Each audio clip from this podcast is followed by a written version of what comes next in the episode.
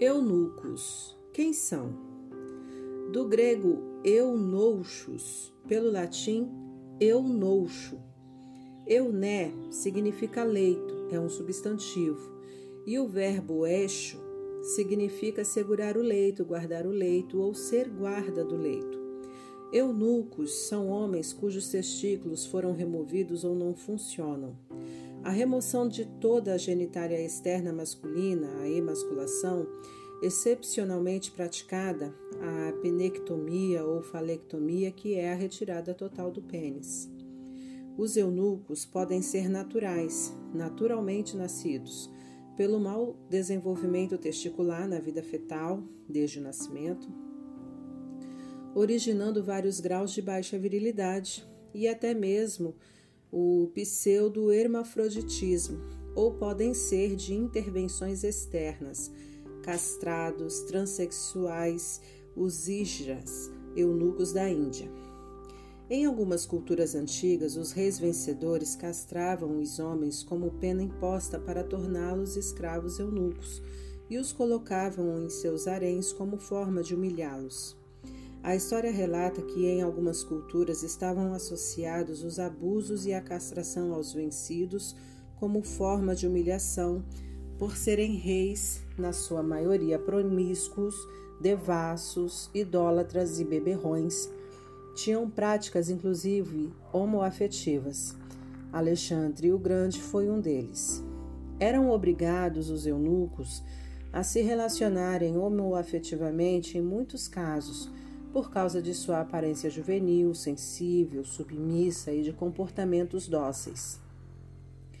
Por estarem constantemente nos haréns onde só havia mulheres, alguns comportamentos lhes pareciam femininos e, pela sua submissão ao reino, eram constantemente abusados pelos reis e soldados do reino vencedor. Logo, não precisamos dizer que eles viviam em condições degradantes e desumanas. Os eunucos foram instrumentos principais de governo imperial na maioria dos impérios clássicos do Extremo Oriente e Oriente Próximo.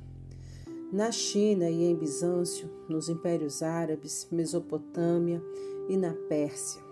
Os eunucos ocuparam uma variedade de posições nas cortes, no governo e no exército. Na Pérsia, no tempo de Xerxes, os eunucos adquiriram uma autoridade política vasta, ocupando cargos principais de estados, como de conselheiro do rei no palácio, generais, sares, Potifar, comandando exércitos no campo de batalha, superintendentes na educação, ensinando os principais jovens do, dos reinos vencidos em guerra para torná-los conselheiros e orientadores, administradores ou trabalhadores domésticos.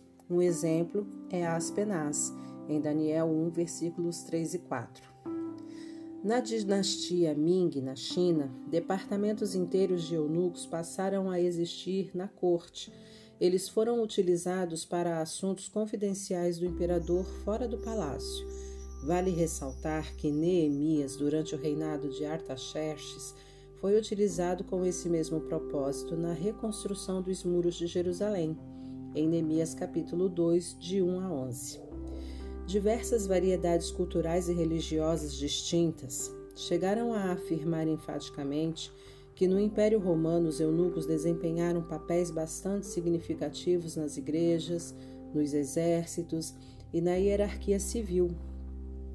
Visto que eles foram tão importantes em tempos passados, porque são muito raros os estudos da natureza desses que até hoje em dia não são contemplados com a devida importância na era moderna? E qual foi a intenção de Jesus em utilizá-los como figura de linguagem? Qual é a finalidade? O que Jesus queria dizer? A quem Jesus estaria se dirigindo com essas três definições: de nascência, que não teve escolha, os que o mundo castrou, imposição, e os que se castraram a si mesmo, escolha própria. Segundo a enciclopédia, enciclopédia Espaça Calp, o aparecimento primitivo dos eunucos é atribuído à Mesopotâmia, o berço da humanidade. O dicionário UTEHA registra que o hábito de usar os eunucos como guardiões das mulheres é uma consequência da poligamia e parece ter origem na Líbia. A enciclopédia Everymans informa que o costume bárbaro da castração foi praticado provavelmente mais cedo na África, mas também era costume entre os romanos. Já a Enciclopédia Americana afirma que o eunuquismo é de origem pré-histórica e prevalece entre todas as nações, ou seja, existem em todas as dimensões do planeta e povos orientais e entre aqueles do Ocidente que estiveram sujeitos às influências orientais.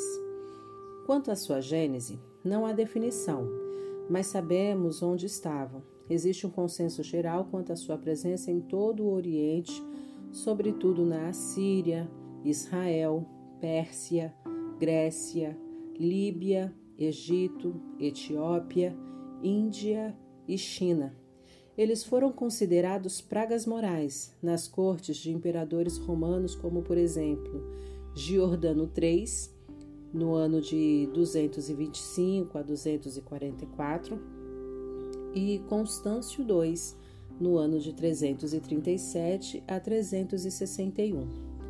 Em uma grande parte do mundo muçulmano, eram considerados pragas sociais mas ainda assim não os impedia de ter preferência pelos escravos castrados. Parece que havia uma síndrome da rejeição social, moral e espiritual destes que causou uma consequente que causou consequentemente dentro das sociedades uma evolução normativa do preconceito funcional para descaracterizar os eunucos de nascimento.